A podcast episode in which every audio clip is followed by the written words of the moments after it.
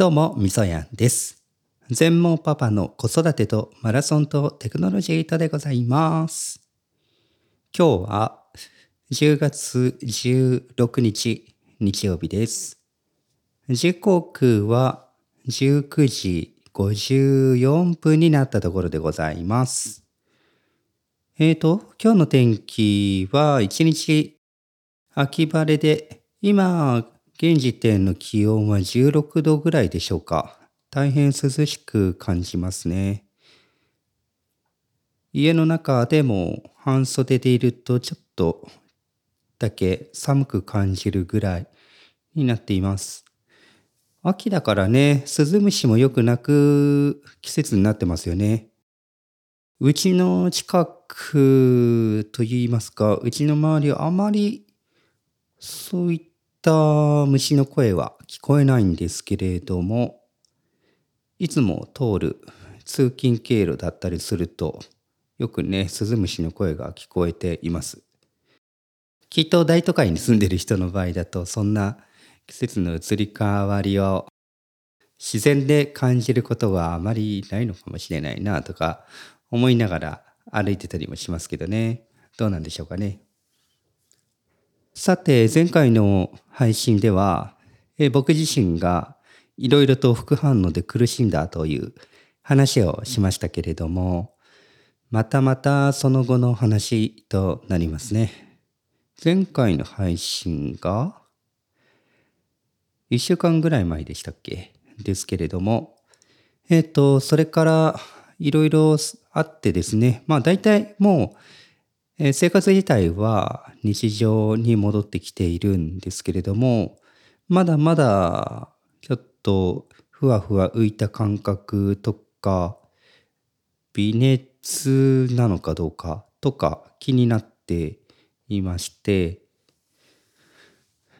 念のためにですかね、昨日、昨日、あ、昨日か。昨日土曜日も仕事だったんですけど、仕事の行く前に耳鼻科に行ってですね、改めて診察を受けました。それで、行った耳鼻科はですね、最初に行ったところと同じところだったんですけども、そこで話したのが、まあ他の耳鼻科にも行ったんですけれども、その時に咽頭炎と蓄膿症があると言われましたというふうに話しました。すると先生もね、え昨日言った耳鼻科の先生も本当にあっさりと見てくれて、うん、そうかそうか、みたいな雰囲気で、じゃあこれからの治療は蓄膿症、これ正確には副鼻腔炎っていうらしいですけど、副鼻腔炎の治療に変えていきましょうっていう話になって、もう一度薬を処方してくれたんです。今度は2週間分の処方をしてくれました。副鼻腔炎についていろいろ調べてみると、まずはどういったことかというと、鼻の奥の方ですね。鼻を取り囲むようにしてですね、空洞があるんですよ。3つか4つぐらいあるんですけど、その空洞のところに細菌とかウイルスが入って炎症を起こして海が溜まって鼻水が出たりとか発熱をしたりとか咳が出たりとか鼻から口の、えー喉の方に鼻水が垂れるような症状があったりとかあと海がひどくなってくると顔面神経を圧迫するらしくてつまり副鼻腔炎に海がたまりそれがさらにちょっと多めになると、えー顔面神経を圧迫して例えば歯ですね、えー下顎の歯の知覚過敏を起こしたり、え耳が中耳炎のような症状が出たりたりとか多角的な症状が出てくるそうです。ひどい場合、そっか、ひどい場合では目、目が見えにくくなるケースもあるし、あともっとひどいのだと鼻から脳の方に、えー、炎症がいってしまうことがあるともうそこまでいったら手術的な話になるみたいですけどねまあさすがにそういったところまで読んでインターネットで読むと怖くなっちゃってまあ先生からはやはり蓄膿症ですねという話で処方を受けたんです。その薬なんですけども結局最初にもらった薬の種類と同じでして結局同じ治療というか なんですけどね抗生物質が与えられていました抗生物質というのが細菌がある場合に効くものなのですがあ僕の場合もそういう想定で、えー、処方されていたのかなというふうに思います。それで昨日の朝行ってすぐに薬を飲みそして昼と夜と飲んでから今日の朝になった時に随分体が楽になってたんですよね。昨日の朝まではなんとなく体がほてってるかなとかまだ歯のところが浮いた感じ？風の引き始めて歯が浮く感じってありません？昨日話した人に「そんな感覚ありませんか?」って言ったら「分かりません」とか言われちゃったんですけど年齢の差ですかね？って。その人は20代で僕は40代なので、年齢の差ですかね？みたいな話になってたんですけどね。皆さんありませんかね？歯が浮く感じがあったりとか、えっ、と、いや、若干倦怠感。あ、あと頭痛がありましたね、頭痛。これは正直言って最近の肩こりの影響かなと思って直接副空炎の影響ではないのかなとは思ってはいたんですけれどまあいろいろインターネットで怖いことを調べていたのでまさかねこの頭痛もそれと思って怖くなってはいたんですよね。こういう時に何て言うの？体調を崩してたりとかする時にいろんなインターネットで調べすぎも良くないんじゃないかなってすごく思いましたけど今回。はい。そう。それでまあそういう状況の中で昨日はじっくり睡眠をとって朝を迎えて目が覚めたら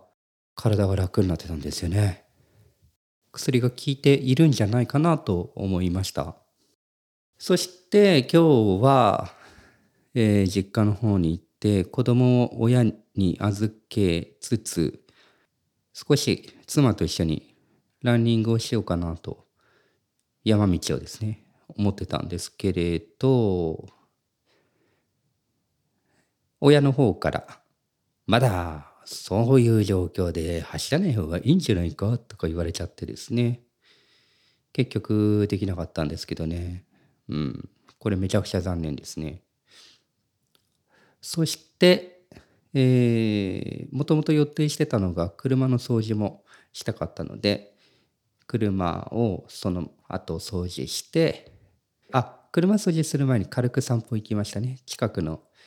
あぜ道のところに、え、用水路があったりとかする場所があったんで子供が行きたいって言ったんで3人妻と子供と僕と3人で散歩をして戻ってきてから車の掃除をしてもう車の掃除終わったら午後2時半とかぐらいになってたのでお昼どうするって話になって親の方から